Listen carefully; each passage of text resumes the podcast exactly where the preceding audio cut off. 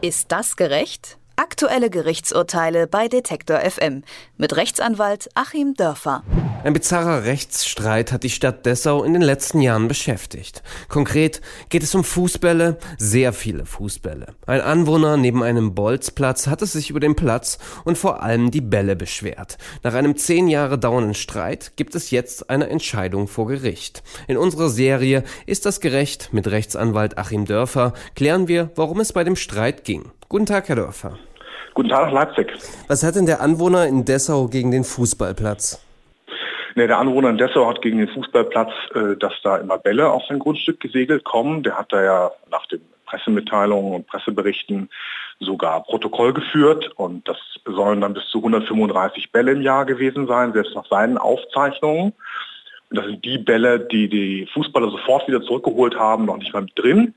Das heißt, im Schnitt muss er zehn, elf Mal äh, im Monat entweder den Ball selber rüberbringen oder er hat dann irgendwelche jungen Leute, die über sein Grundstück laufen und den Ball holen. Ja, das Urteil des Oberlandesgerichtes Naumburg umfasst ja 13 Seiten. Wie haben die Richter genau entschieden? Die Richter haben sozusagen juristisch äh, standardmäßig entschieden.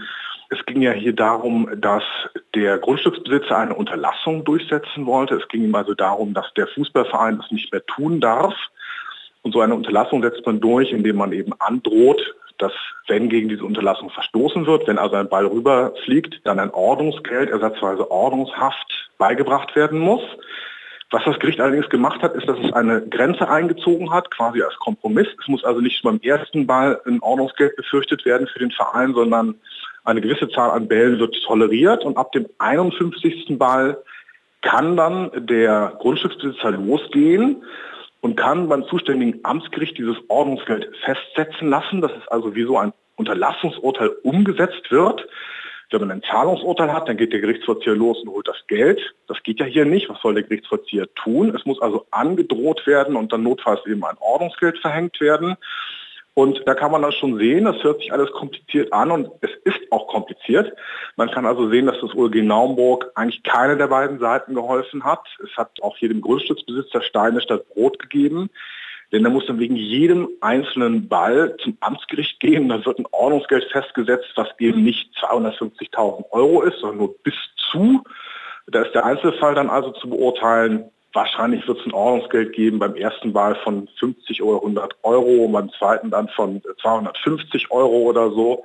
Das ist also ein sehr kompliziertes Verfahren, was im Grunde keiner der beiden Seiten irgendwas bringt. Ja, Sie haben es schon angesprochen. Bei Zuwiderhandlungen drohen dem Verein Strafen bis zu 250.000 Euro oder eine Ordnungshaft bis zu sechs Monaten.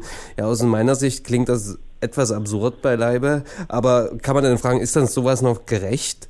Ja, wenn es in dieser Höhe festgesetzt werden würde oder annähernd in dieser Höhe, wäre es natürlich völlig daneben. Im Einzelfall, so steht es auch im Urteil drin, im Einzelfall muss das festgesetzt werden und da muss natürlich dann jetzt in der Folge das zuständige Amtsgericht, was es dann im Einzelfall festzusetzen haben wird, auch ein bisschen Augenmaß beweisen. Es kann also sozusagen im Nachhinein noch Gerechtigkeit hergestellt werden. Jetzt haben wir hier eine sehr formale Position, dass eben diese hohen theoretischen Strafen drohen. Und im Einzelfall muss dann der Amtsrichter über den Daumen, aber eben mit Augenmaß sagen, naja gut, also wegen einem Ball setzt man da mal 50 Euro fest. Mehr kann es nicht sein. Es muss also im Nachhinein aufgrund dieser der formalen Entscheidung hier dann Gerechtigkeit hergestellt werden. Ja, der Verein hatte bereits in den letzten Jahren ja viel Geld in Ballfangnetze investiert, damit die Bälle halt nicht mehr auf dem Grundstück landen. Was muss so ein Verein jetzt tun, damit eigentlich weiter gekickt werden kann? Ja, ich habe mir das auch mal durch den Kopf gehen lassen, wie das überhaupt aussehen muss. Denn jetzt müssen ja beide Seiten eigentlich zählen. Das Oberlandesgericht Naumburg hat gesagt, bis 50 Bälle im Jahr ist okay. So, also muss der Verein mal sehen, ja, wie viele Bälle im Monat fliegen denn da so rüber. Und dann, wenn, wenn man sich der Zahl 50 nähert und es ist noch sehr weit vor Jahresende, muss man den Zaun vielleicht ein bisschen erhöhen. Und wenn man es schafft, die fliegenden Bälle äh, bis Mitte des Jahres vielleicht auf 20 zu begrenzen, reicht die Zaunhöhe offenbar. Also tatsächlich muss der Verein, wenn er hier wirklich jedes Ordnungsgeld vermeiden will, eben so lange an den technischen Maßnahmen rumprobieren, bis das Ganze funktioniert. Man sieht eben auch daran, dass hier eigentlich im Vorfeld schon was schiefgelaufen ist. Wir haben hier normalerweise auch in dem Nachbarschaftsrecht, um das es geht, eigentlich sehr den Zug dazu, dass sich die Leute gütlich einigen. Da hätte man ja auch sagen können, weiß ich nicht, lieber Nachbar, tut uns unheimlich leid, ab äh, dem so und so vielten Ball gibt es halt Freikarten oder eine Kiste Bier oder äh, was auch immer. Man hätte sich da eigentlich schon nachbarschaftlich einigen müssen. Das wäre die bessere Vorgehensweise gewesen. Jetzt ist es halt kompliziert und jetzt muss tatsächlich der Verein schauen, dass er halt dauerhaft die fliegenden Bälle auf eine bestimmte Zahl runterdrückt und äh, muss halt auch schauen, dass man vielleicht mit dem Nachbarn dann doch nochmal ins Gespräch kommt, dass er nicht gleich beim ersten Ball, der nur über diese Zahl geht, dann wieder ins Gericht läuft. Ja, wenn es dann doch so weit kommt, wer wird denn für diese Strafen verantwortlich gemacht? Im Verein spielen ja auch viele Kinder. Was würde zum Beispiel passieren, wenn Kinder die Bälle zum Nachbarn schießen? Haftet dann der Trainer, die Eltern, der Geschäftsführer? Ja, das ist halt auch wieder ein Punkt, wo man einfach sich untereinander auch zusammenraufen muss. Wenn man es ganz formal sieht, für den Verein haften zunächst mal alle Mitglieder mit äh, sozusagen dem Vereinsvermögen. Dann kann man natürlich auch noch mal gucken, wenn man es noch komplizierter machen will, wer hat denn den Ball rübergeschossen und wenn das jetzt ein Kind ist, was gar nicht äh, juristisch verantwortlich ist, ein sechsjähriges Kind, dann werden die Eltern sicherlich nicht haften. Da muss man fragen, hat der Trainer da nicht aufgepasst? Also man kann sich sozusagen auch innerhalb des Vereins noch wunderbar die Verantwortung zuschieben. Am Ende wird es natürlich irgendwie aus der Vereinskasse äh, kommen und da muss man sich im Verein einigen, ob es jetzt die Fußballsparte zu tragen hat, weil es ja irgendwie Kosten auch einfach des Spielbetriebes sind. Aber auch da vielleicht, wenn das Urteil jetzt da ist und beide merken und auch der Grundstücksbesitzer im Nachhinein einfach von seinem Anwalt nochmal analysiert bekommt, dass ihm das jetzt eigentlich gar nichts bringt, außer noch mehr Aufwand, Vielleicht setzt man sich ja nochmal zusammen.